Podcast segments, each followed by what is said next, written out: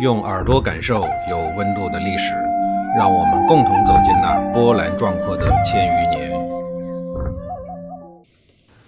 上一集里，我讲到了被老爹坑得不善的周宣王，被死了做鬼也不放过你的杜伯给射死在车上。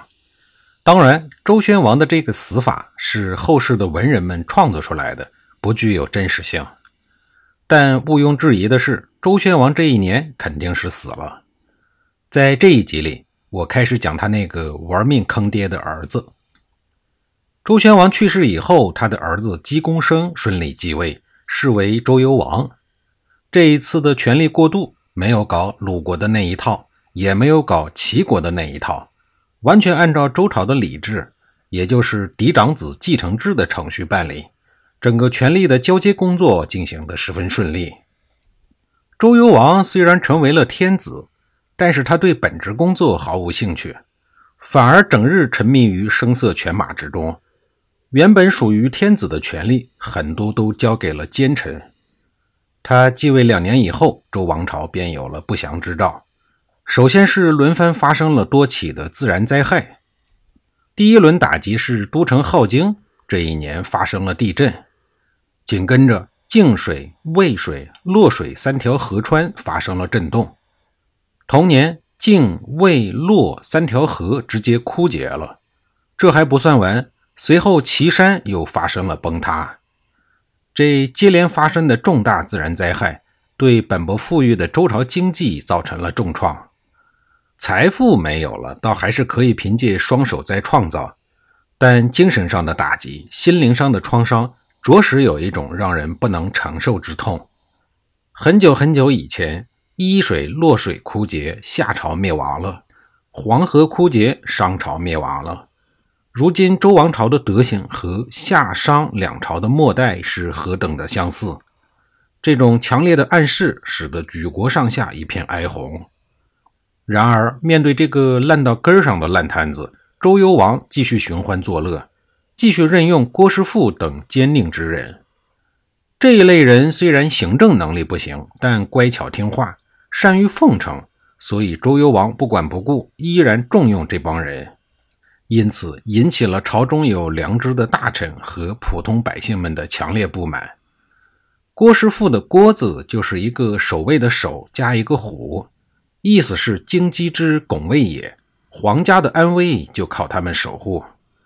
所以在周朝时，周朝地域的东南西北中陆续有五个郭国，国君都是最高等级的公爵爵位。郭国的历任国君大多数都在周朝中央政府担任重要的官职，备受周天子的赏识和器重。他们还大量参与了西周至春秋时期所发生的许多重大历史事件。对周王朝的兴起、发展和衰落都有重大的影响。这等重要角色如果心术不正，其后果可想而知。到了周幽王时期，虽然周王朝在屹立了三百多年以后，已经开始明显的走下坡路，但是天子的权威还是不容置疑的。这时候，地处秦岭以南的一个小国包国，倚仗天险，常年不向周王朝纳贡。年轻气盛的周幽王决定攻打包国。在西周大军经过长途跋涉，来到了包国兵临城下的时候，包国人傻眼了。为了让周幽王退军，包国人只能赔款、赔车、赔美女。美女是谁呀？褒姒呀，就是那个被当年贩卖弓箭的不法商贩捡到的女弃婴。谁也想不到，这个弃婴长大了怎么那么美？恕我词汇匮乏，无法描述她的美。周幽王初见褒姒，就被她的美貌所俘获，一见钟情，随后就纳为妃子，爱不释手。按说天子爱上美人，这很正常。更正常的是，这个褒姒的肚皮很争气，次年就生了一个大胖儿子，取名伯服。母凭子贵，褒姒在后宫的地位直线上升，直逼原配正宫娘娘王后。王后虽然被褒姒逼得很受伤，但是王后还是忍住了。毕竟女人何苦为难女人？但不能忍的是，褒姒的儿子伯服把王后的儿子宜臼也逼到了绝路上。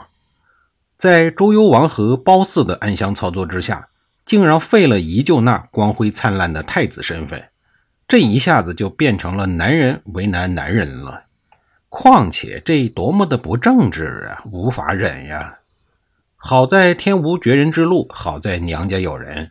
悲愤难忍的王后哭哭啼啼的带着儿子，也就是废太子宜臼回娘家了。王后可不是一般的女人，她是申国国君的女儿，根正苗红，背景强大，家世与周幽王可以说是门当户对。申国我在讲周宣王时期就说过，他们的第一任国君申伯提出了护周抗楚的雄伟战略，国君是统领南方的众多诸侯国集团一把手。手底下有十几个死心塌地的小兄弟诸侯国，那你想一想，面对女儿在夫家受到的这等侮辱，能忍吗？再说了，老丈人申侯坚定地认为，嫡长子依旧上有皇天亲命的眷顾，下有祖宗家法的护持，是当仁不让的储君人选。这个不争气的女婿不理朝政也就罢了，现在竟然还想废了自己的外孙子太子的地位。要立一个女弃婴的儿子为将来的天子，这意味着自己以及自己的后人要向这一个来路不明的弃婴之子俯首称臣，这成何体统了？他坐立不安了，发誓要让乱搞男女关系的周幽王付出惨重的代价。他觉得能够称得上惨重代价的，就是往死了打，打到你骨断筋折、身首异处为止。否则都配不上“惨重”这个词儿。为了确保一次性达到目的，申侯除了整顿本国军队和十几个小兄弟诸侯国之外，还不顾天下之大计，勾结周朝的宿敌，也就是犬戎人，与自己组成了盟军，同时攻打正统的周朝天子。至于什么名声啊、礼节呀这些顾忌，先忽略，可谓是破釜沉舟，不达目的誓不罢休。犬戎人世世代代与周朝为敌，没有内应的时候，还想到周朝来抢东西呢。这会儿有申侯作为内应，更势在必得。更厉害的是，申侯还许诺犬戎人说：“破号之日，府库金帛任凭搬取。”这可太好了！只要打赢了，周朝的金银财宝、美女美食随便搬呢。在巨大的利益诱惑面前。犬戎人集体红着眼睛嗷嗷叫，厉兵秣马，倾巢出动，风风火火地向周朝冲了过来。在申侯的安排下，南北夹击，直接攻打周朝的都城镐京。面对如狼似虎的犬戎人和愤怒的老丈人，周幽王顿时紧张了起来，连忙命令人点燃了烽火台。烽火台是古代敌寇侵犯时紧急军事报警信号。相当于防空警报，周朝在国都及要塞地区均设置了烽火台，主要就是为了防备老敌人犬戎人。一旦犬戎进袭，首先发现的哨兵立刻点燃烽火，临近烽火台也相继点火，向附近的诸侯报警。各诸侯见烽火燃起，便知京城告急，天子有难，必须立刻起兵秦王赶来救驾。可是秦王大军还没有到。申侯组织的盟军前锋部队就已经兵临镐京城下。要知道，西周王朝自周武王开朝以来，已经过去了三百多年，很少有诸侯敢冒天下之大忌攻打到镐京附近，绝大多数都是周天子率领着众诸侯去征讨别人。周幽王认为申侯的叛军攻入了关中腹地，是他的奇耻大辱。他还没有等到援军的到来，就决定亲自督战，在骊山一带迎战叛军。此时的他绝对没有意识到来者是多么的不善。申侯当然不是来吓唬周幽王的，联络犬戎人就意味着没有给自己留后路，也没有想过和周幽王签订城下之盟。他就是带着攻破镐京、杀掉周幽王的决心而来。骊山脚下，双方大军摆好了阵容，战争一触即发。犬戎可是和周朝作战了几百年的老兵油子，且在巨大的诱惑下战斗力爆棚。申国也是由申戎演变而来的，他们都熟知西周军队的优点和弱点，有丰富的作战经验。而周军呢，将士们面对周幽王的昏庸，一直抱有怨恨。这种心态和叛军的战斗力相比，高下立判。周军很快便被打得落花流水，四处奔散。眼看大势已去的周幽王，不得不率领残余部队逃到了骊山脚下藏了起来。最终，吓得像筛糠似的周幽王，还是被犬戎人抓获斩首了。周幽王的死，意味着西周王朝落下了大幕。天子死了，即便他是死有余辜，也是一件有伤国体的大事。史学家们给这件大事取了一个代号，叫“犬戎之祸”。